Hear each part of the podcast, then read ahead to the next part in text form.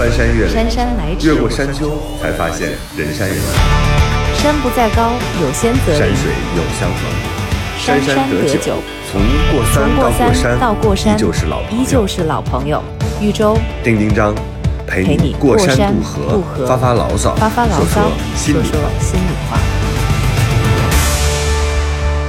生活就是爱过一个又再翻过一个人。一座又一座山，这这里里是过山情感脱口秀，，我是玉州。我是丁丁张。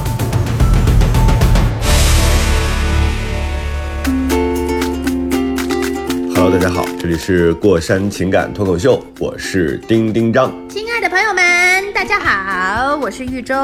大家好，我是方玲。嗯，哎，我觉得是不是因为就是电台主持他每天早晨都是固定的一套，所以每次在打招呼的时候就很就就没有觉得有什么。但是方玲是不是做电视主持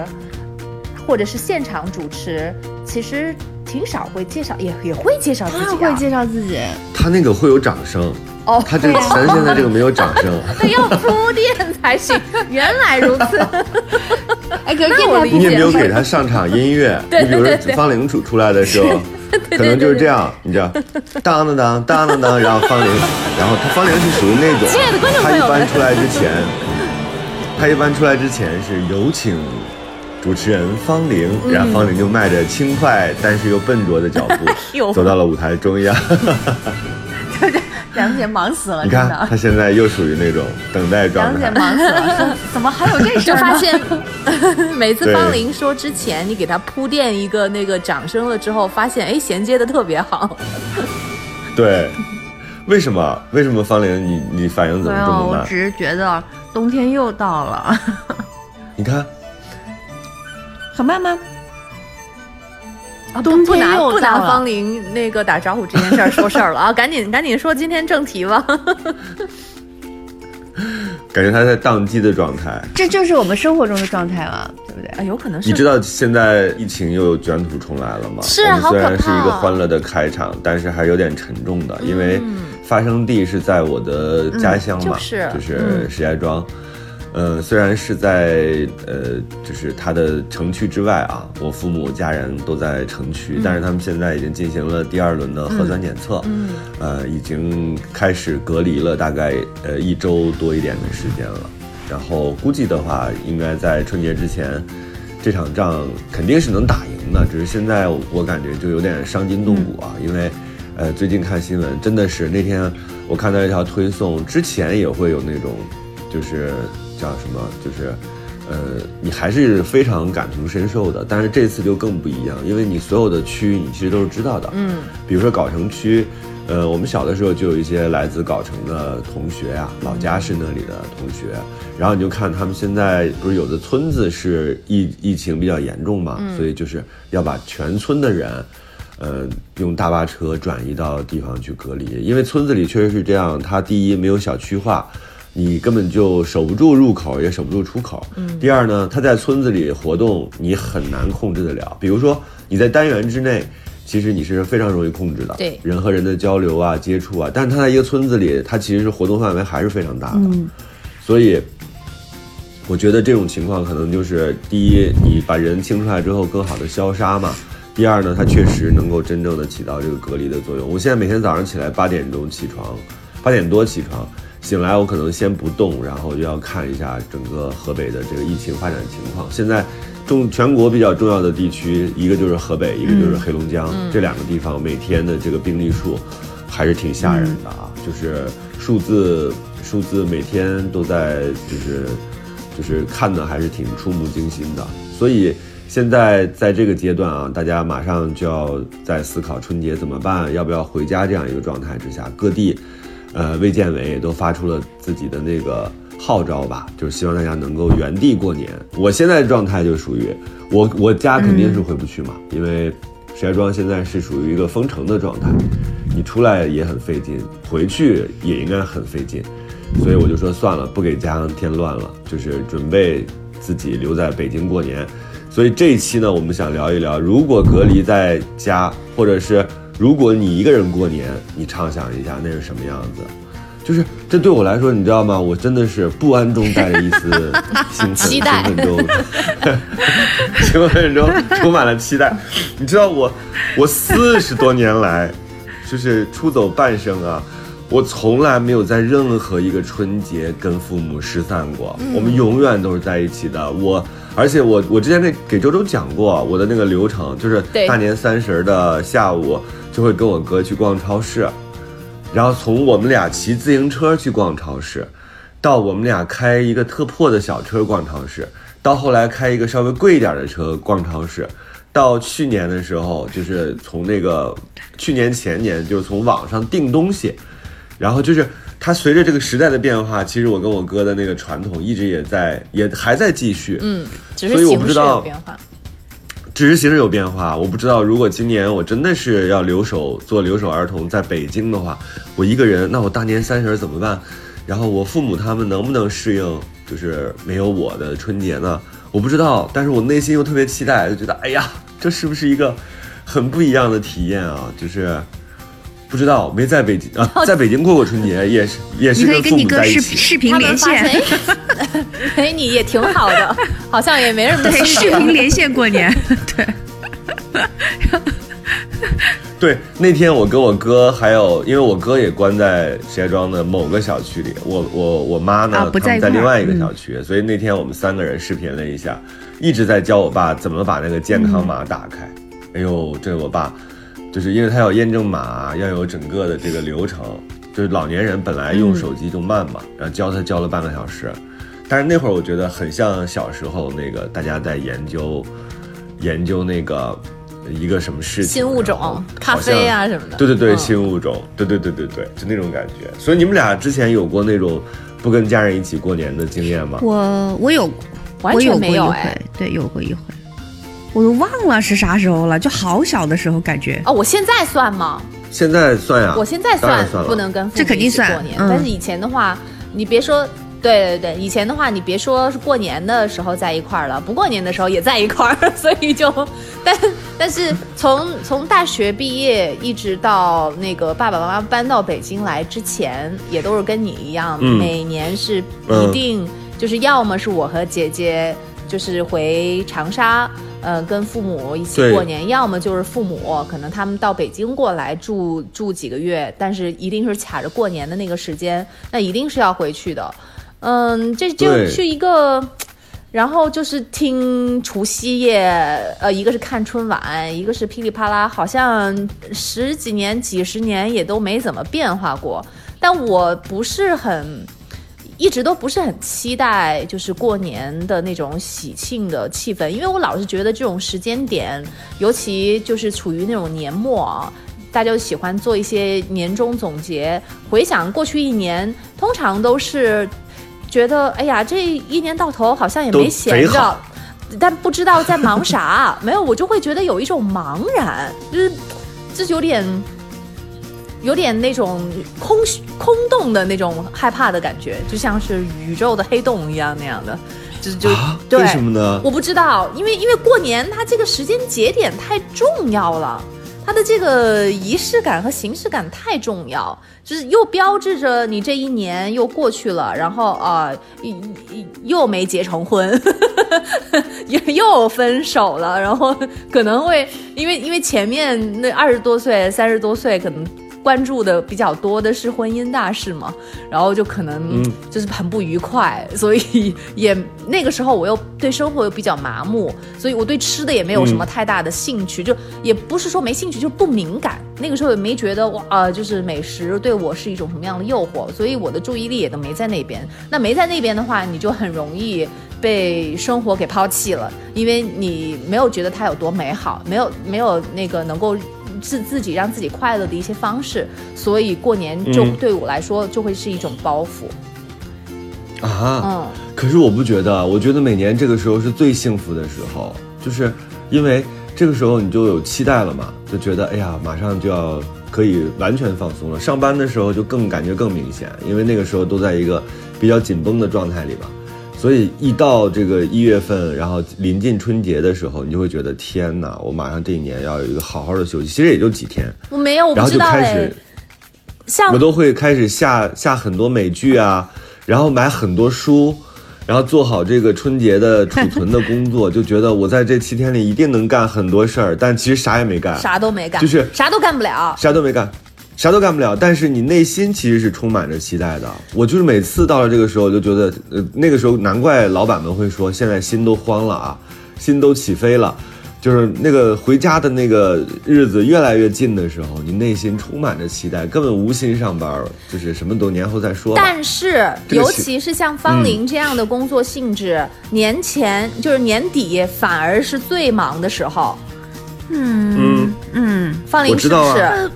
我每我不知道你哎，方玲不是吗？因为我每次都是年底很忙，我我印象当中就是大年三十儿，哇，终于好不容易就是可能上完班儿，那个时候应该因为我们早晨节目应该还会做节目做，然后呢下午就就还要去洗车，然后大年三十儿那天又贵排的队又长，洗车对对对对，嗯，就就就觉得哎呀，就是。就是一直都是节奏快，快到最后一刻，就是晚上回去吃饭了，可能这个心才落定下来。所以我每次就是觉得，哎呀，过年是一件很累的事儿，就是你好多东西都要嗯赶在三十儿之前把它给办完，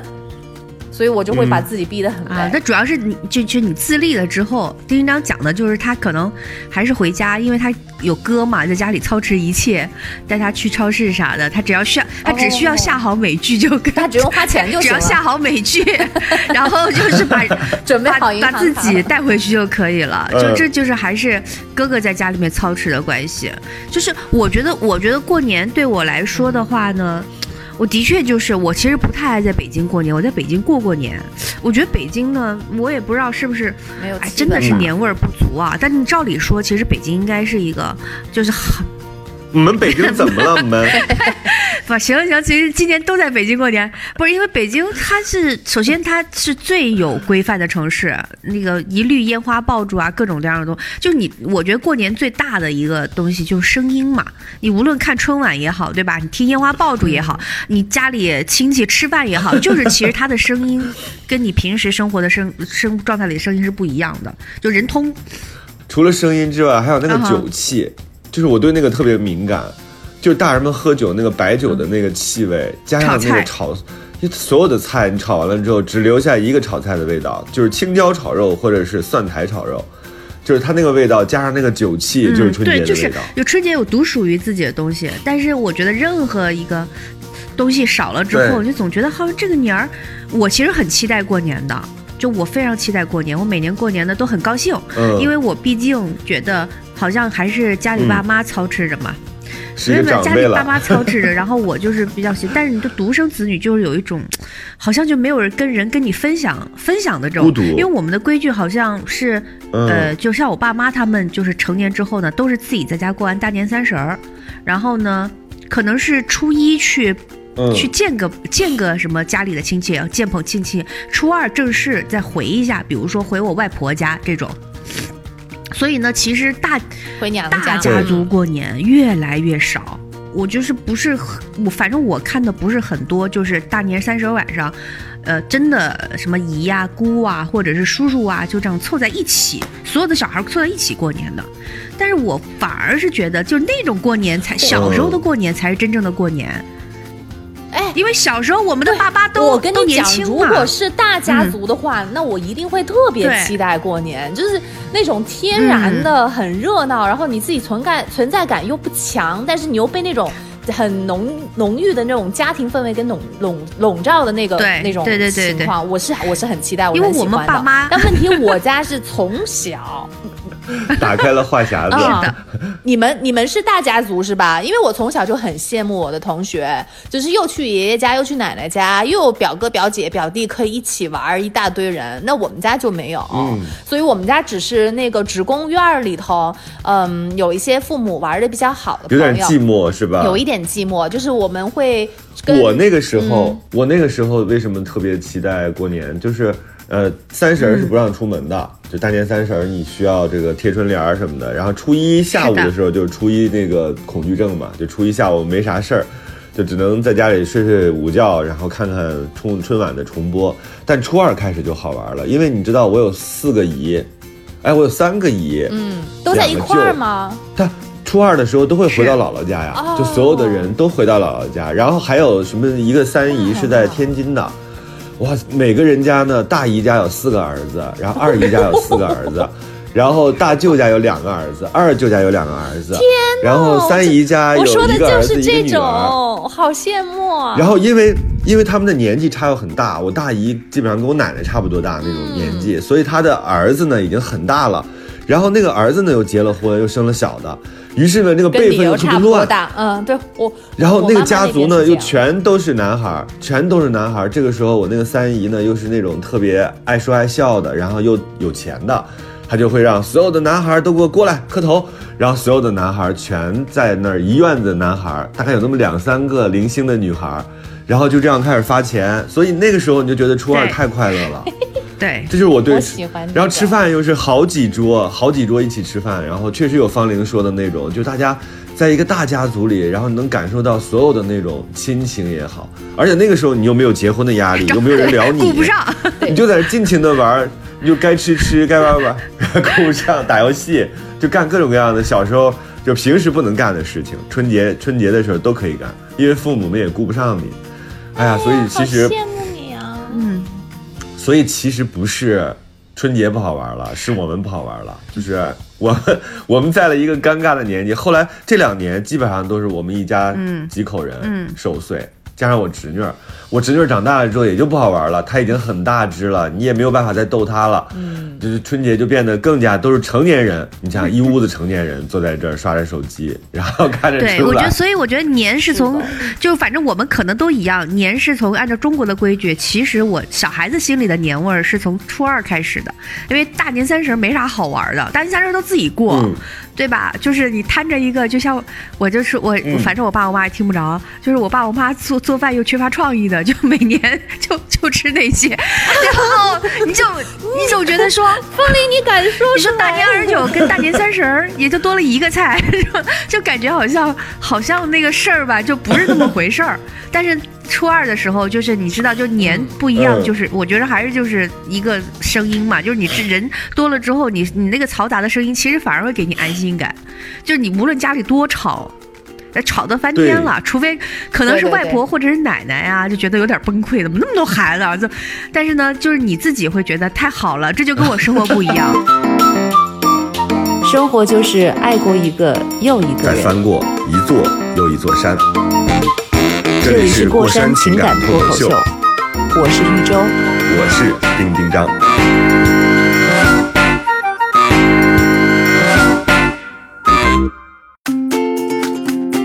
现在才知道我们小时候是有多烦。你想想，我们在这个平时忍一个小孩都挺难忍的，那家里突然间冲出来啊十几个。你说我那个我姥姥那个时候还要张罗着做饭，然后所有的这个当然那个七大姑八大姨都会在那儿帮厨什么的，但是想想也是一件挺恐怖。的事情，馒头都得蒸，馒头都要蒸两锅，一锅大概四十个，但是人然后就多力量放在那个大呀，是是，就是觉得哎呀，还是那个时候好像好玩。然后昨天我我一个朋友，当然比我年纪小啊，就是原来的同事，呃，问我说：“张老师，你是不是没法回家过年了？”我说：“对。”他说。我说你们呢？你们是不是因为疫情嘛，各地情况不一样？他家好像是在贵州的，他就给了我一个截屏，我看了之后特别感动。他说我爷爷岁数大了，我得回去。他说这个年呢对我来讲其实没什么，但是有一些人可能一年见一次，嗯就见一次少一次。就他说完这个话之后，我就看爷爷发来的微信啊，就是看到了之后，你就内心真的是像被攥了一下一样，就是。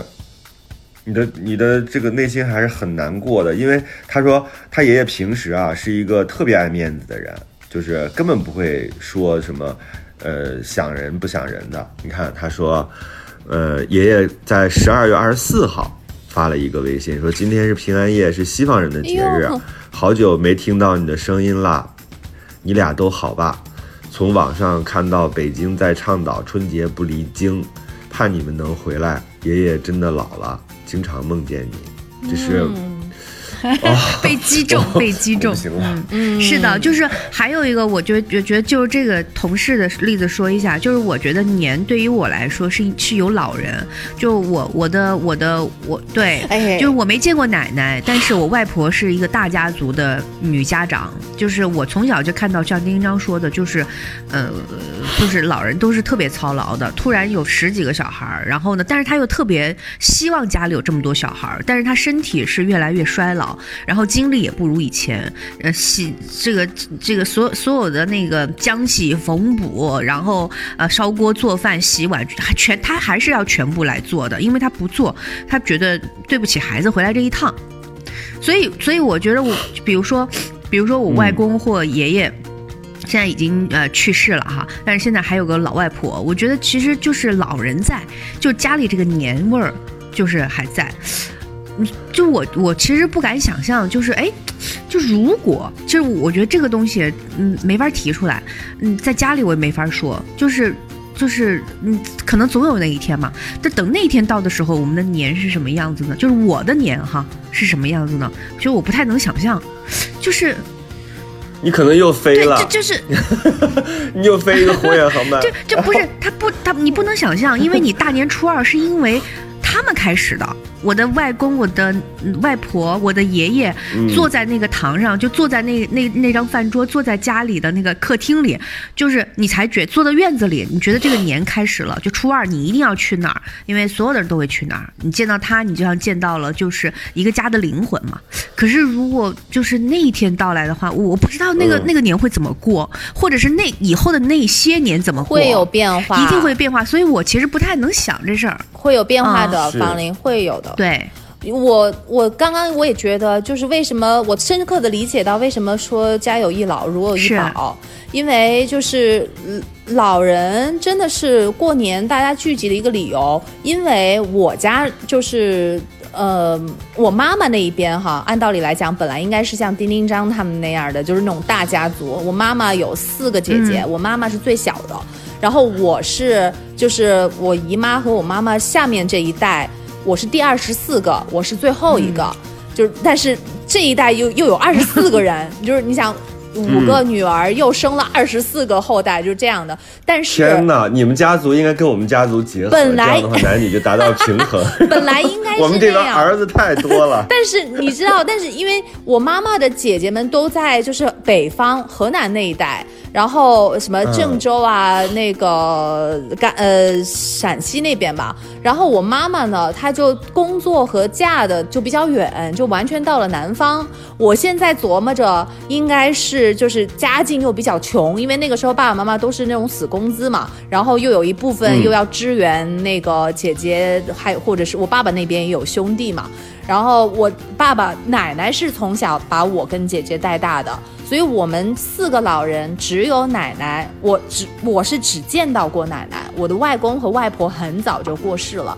然后爷爷也是很早就过世了。那我家有一个老人就在自己家里头，所以我们就没有过年迁徙的那种感觉。然后呢，加上我觉得。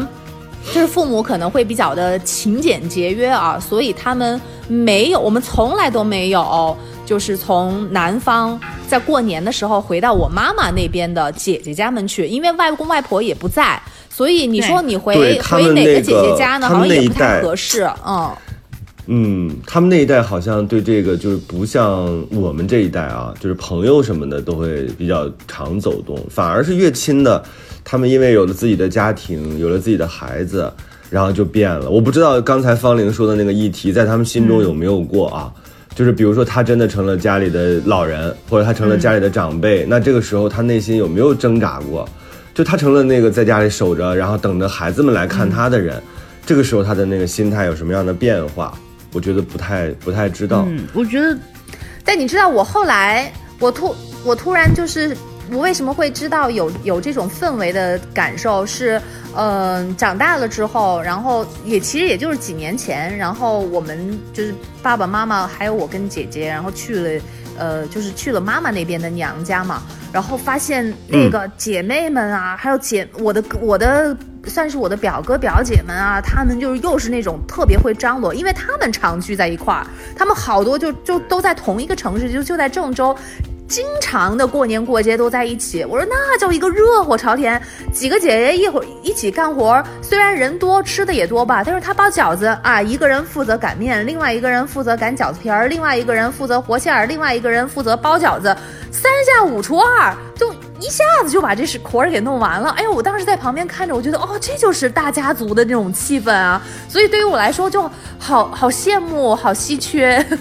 我就我我就我就喜欢这种热热闹闹的这种场面，所以我觉得过年一个是好像还是有迁徙的那种，你要从一个地方移动到另一个地方，然后大家有聚是吧？聚在一起的对、嗯这种感觉。还有就是人一定要多、才能够热闹，就是嗯让你。让你没有那个闲工夫能够静下来去去想过去或者去想未来，我就是在这一刻就是吃就是喝，然后就是睡觉，然后这才是嗯，和家人在一起，啥都不想。我觉得这才这才是过年的气氛，这是我所向往的一种，所以还是得人丁兴旺啊，朋友们。对，我觉得人丁兴旺是一种，还有 其实你看我们都挺幸福的。就咱们论论，就是说自己家里的这些亲戚啊，虽然说平时有的时候你会在某些特定的年龄段会烦嘛，比如说你老是有人担心你结不结婚、生不生孩子，嗯但说实话，人丁兴旺是非常幸福的。嗯我就认识。其实有朋友就、嗯就跟我交流过，就是哎，不知道有多羡慕你们，就是有姨呀、姑啊，对吧？然后哥呀、姐呀、妹，就是他、嗯他他他会觉得说这才是大家族。就中国人，嗯我们看那么多电视剧，我们为什么看爱看大家族的戏？虽然我们离那个大家族的那种祠堂年代、那种、那种、那种、那个村庄文化已经很远了，但是我们其实能感受到那种、那种相连。那比我们小的小孩儿，你比如说我有的时候像说零零后啊，嗯或者是或者是九哪怕九零后，我觉得其实他们比我们可惜的一点就是他们离大，他们的离大家族越来越远了，因为他们可能就是印象中更多的过年是五口之家。就是爷爷奶奶或者外公外婆，嗯，对，就全靠我们这一代还能感受到大家族的我，们这一代每个人，都要生两个，就是或者是生几对对个，我们还有机会。但比我们小的孩子，其实他们的印象对于年的印象已经跟我们完全不一样了。第一，城市多了，对吧？城镇多了，没有那种乡村里的东西了。还不让放嗯鞭炮，对，不让放鞭炮。然后呢，而且他吃的不缺，对啥也不愁缺，然后他没有任何没有没有短缺没有短缺感，就就是 我们那个时候为什么那么是的，就不是穷啊他也不是穷。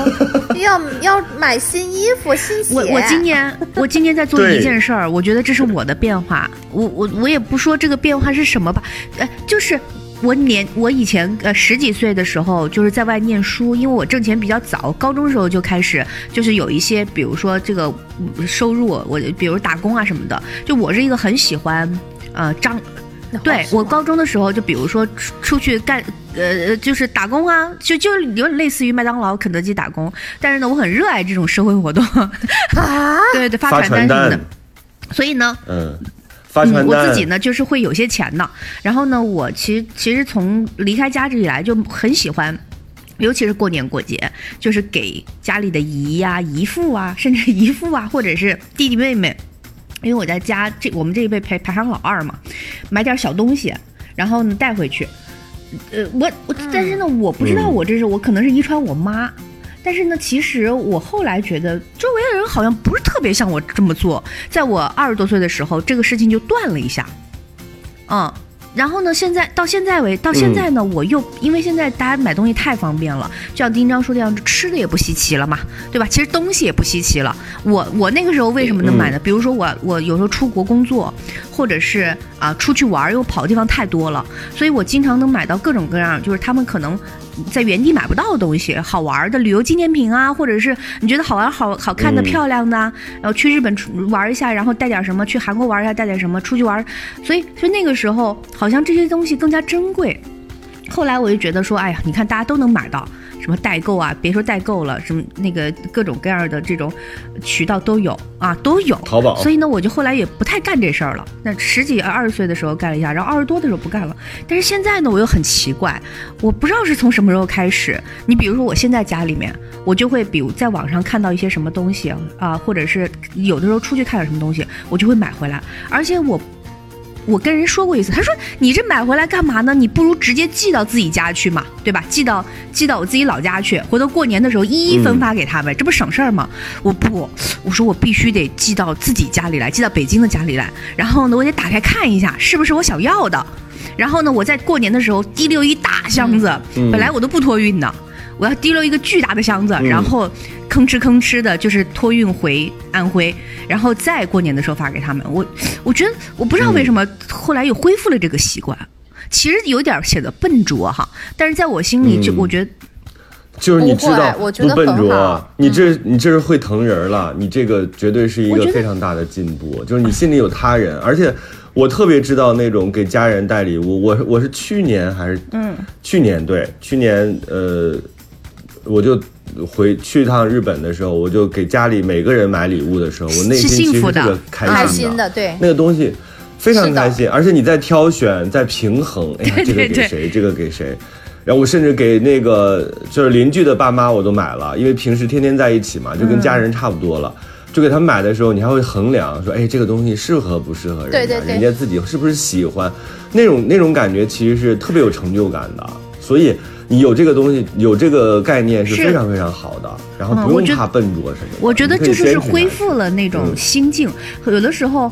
后来我就研究过自己，我说这样做是不是有点无聊啊？就是不是买东西无聊啊，就是你这么就是积攒着，然后好像攒宝贝一样，然后等到过年的时候就给大家。后来我发现，这是我为了自己内心的秩序的平衡。我曾经研究过一个行为，就我带我爸妈就去过很多地方、去玩儿，他们每到一个地方都要买纪念品，都要买各种各样当地的特产。我爸永远最后一句话问我说：“咱去买点儿什么特产吧。”就他永远不忘这件，如果不把这件事儿，嗯比如说咱们旅行五天，如果第一天就办好了，那剩下来四天他就很高兴，就像没去过。他就很高兴。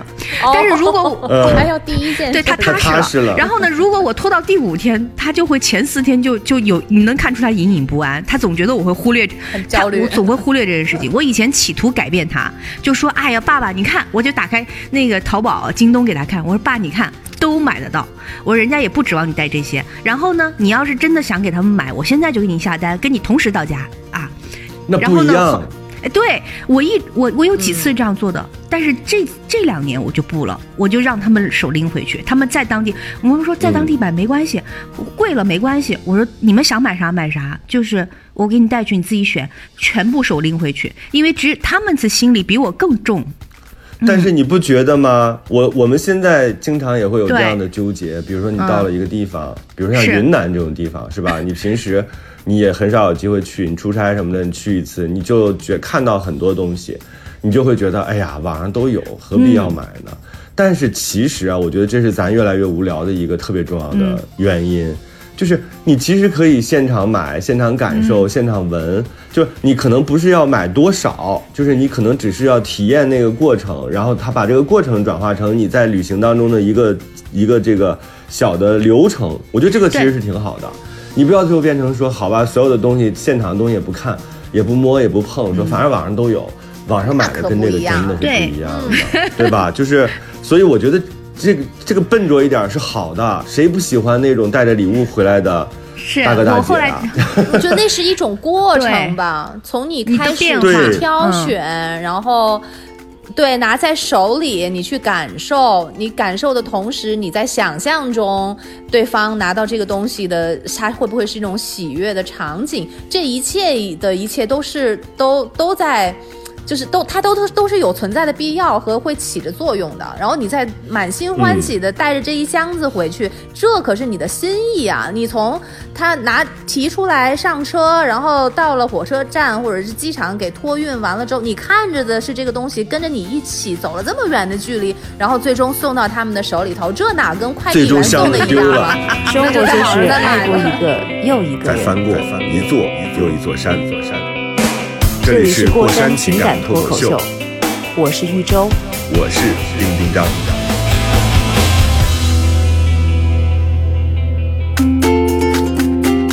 所以我觉得日本的日本的这种赏味期限特别好，就是让你不要在家攒着，你就给我买了赶紧吃，买了赶紧送，就是送完之后赶紧吃掉这就是过。年过节的意义嘛。我也是。那今年你们是怎么打算的？你们怎么打算的呀？对于我来说，我不是今年就没法回去了吗？我这个兴奋中带着十分的期待。我就问了一下我周边的人，我好像我的好朋友们都在北京，所以我又瞬间安心下来了。现在就是大家在分我的时间，就说你到底三十在谁家？我说三十好像应该在自己家。你说大年初一醒来不在自己的床上，是不是有点吓人？就是如果睡在别人的儿童床里，然后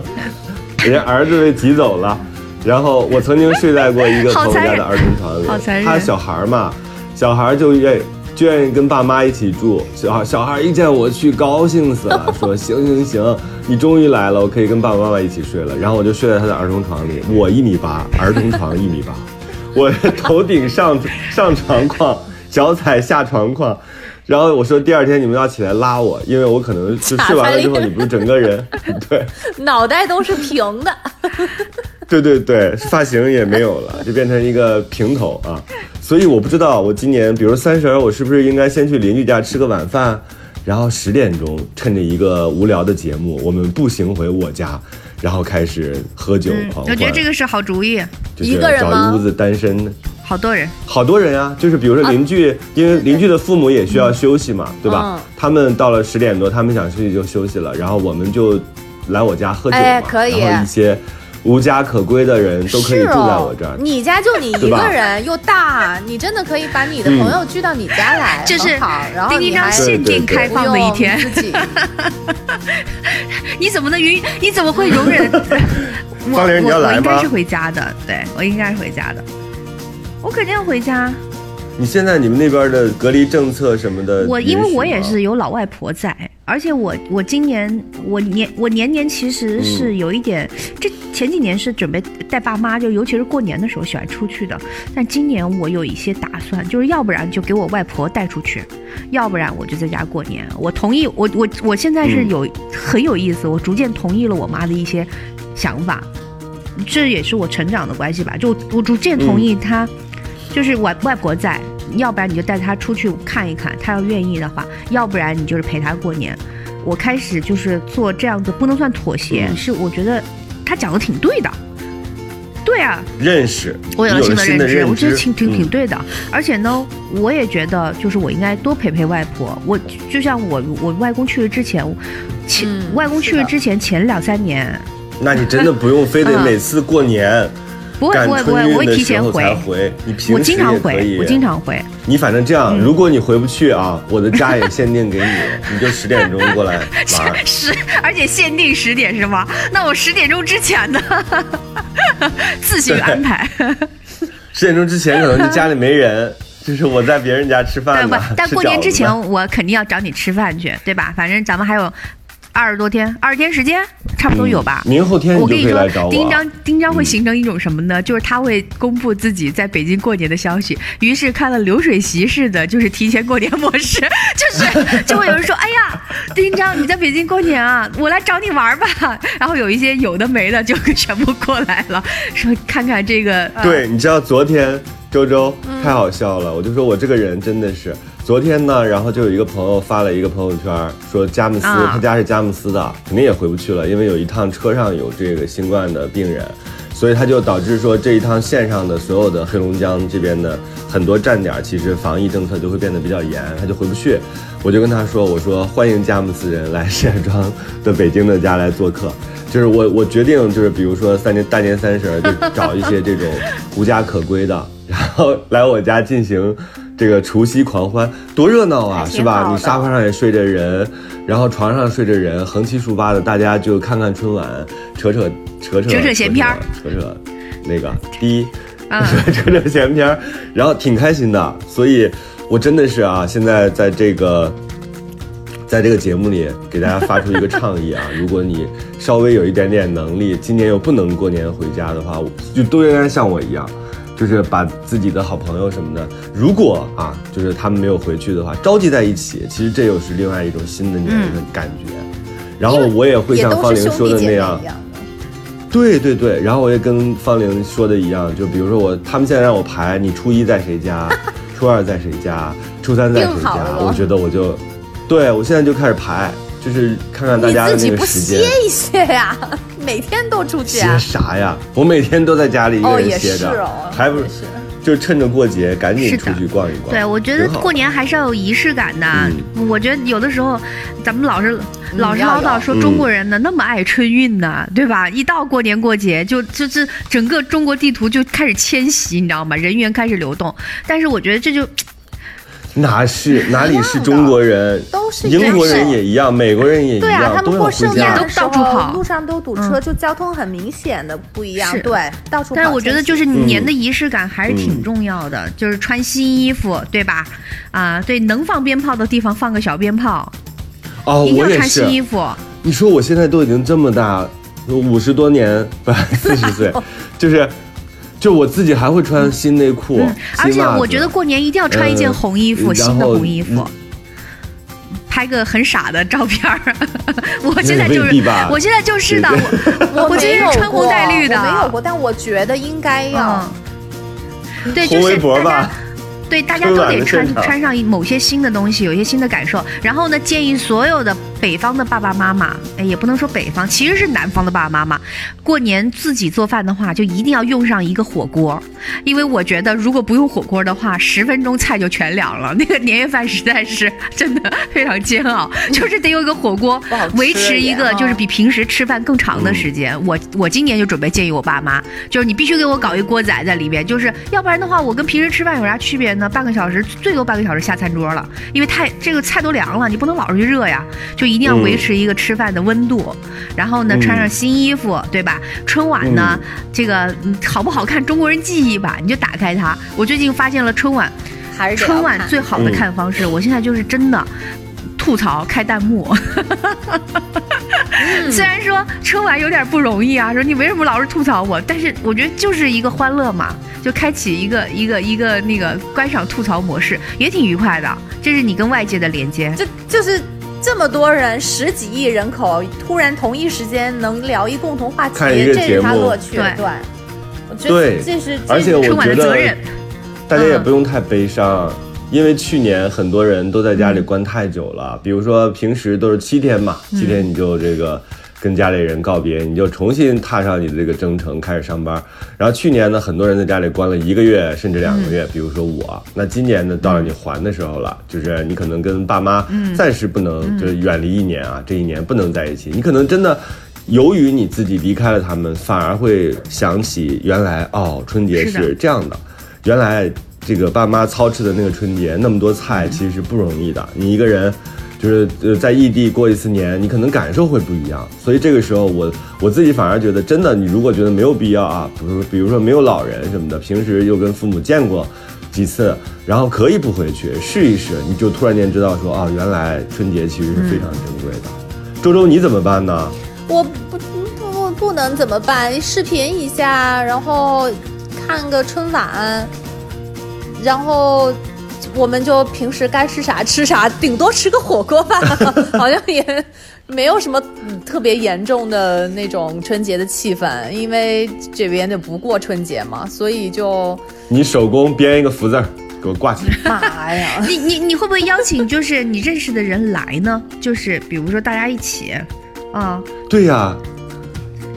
你有没有新的朋友？之前有过，但是现在就是也是疫情的关系嘛，然后连邻居都很少往来，就大家都比较自觉，对，所以就只是短暂的见个面，很少就是。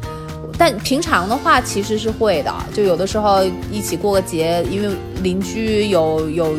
大哥大姐，然后呢他们又很热情，所以我们其实是哎有要么在这儿吃，在我家吃个饭，要么去他们家吃个饭，那倒是比较长。但是嗯今年一年因为疫情的原因就很很少往来，然后还有之前还最开始的时候还找过一些就是就是新认识的朋友来家里。热闹的包过饺子，玩过一次，就但是就一次，后来也没有机会了。嗯，嗯嗯，过年的话，反正我其实过年在我的这个字典里面本来就不是很浓墨重彩的那种，所以我突然一下好像。呃，就是没那么，就是没有机会那么能够那么隆重的过年了。对于我来说，好像也没什么，就是也还好。嗯嗯嗯，所以今年我会更新一下啊，比如说我真的是没有回去，没有回到家里过年，我现在好像已经把这事儿确定了，基本上就是。然后我会给大家，到时候我们再做一期啊，看看这个年我们是怎么过的。当然，你现在还这个有很多地方已经开始可以查询了，就是你怎么回家，然后各地卫健委都有自己的通知，大家可以查一下。然后还是要保持一个比较好的心态啊，因为确实是这个阶段疫情又重卷土重来的时候，我们反而要呃学着锻炼身体，而且大家都比一年之前有经验了嘛，就是一下回到去年这个时候，就是！所有人对这件事情都毫无就是不知道是什么情况，但现在我觉得不管是政府，还是医护人员，还是所有的正常的普通人，大家好像对这件事认知都不一样了，所以不用恐慌啊，我们就好好的策策划一下，不管在哪儿过年，都争取能过得比较舒服，过得比较愉快吧。对嗯。那这一期我们基本上就这样，大家有什么过年的好方法，或者是你怎么处理自己，呃，过年的这个闲暇时间，然后可以留言给我们。然后我以为我们最后到，呃，我是丁丁张，这里是过山情感脱口秀。嗯，提前祝大家过年快乐！我是玉州，下期我以为见我们最后会一起齐声说、过年好。芳龄年好，过年好！你我感觉是春晚的方式结束是。十二点钟，新年的钟声要敲敲响的时候了。当当当当当当。过年好，过年好，年后我们再哎，聊我。哎，我们我们来预测一下，今年春晚会有谁，就是上春晚啊？啊，我觉得肯定有贾谁上。春晚我都愿意看肯。定了。你们你们觉得李雪琴能上春晚吗？不是，我我很有可能。真的。王一博，对，反正谁上春晚都挺高兴的，因为我觉得就是反正中国人的记忆嘛，共同记忆挺好的。嗯，我还是会开启嗯我也觉得幕模式。可以可以，就大家在群里头啊，哪里就同时开着聊聊，我觉得那个其实也挺好的，这是新的庆祝，就是大家一起看春晚的一种方式，集体吐槽，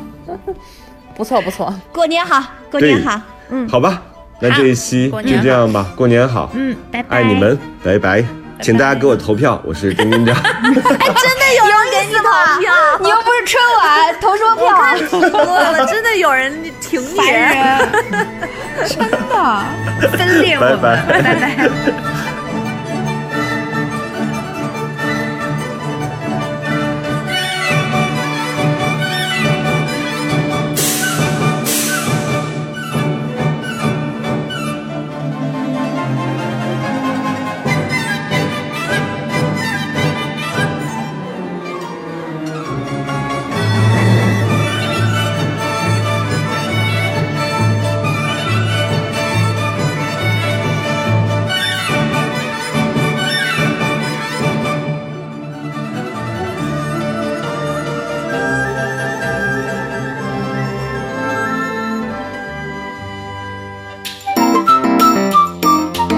生活就是爱过一个又一个人。再翻过一座又一座山。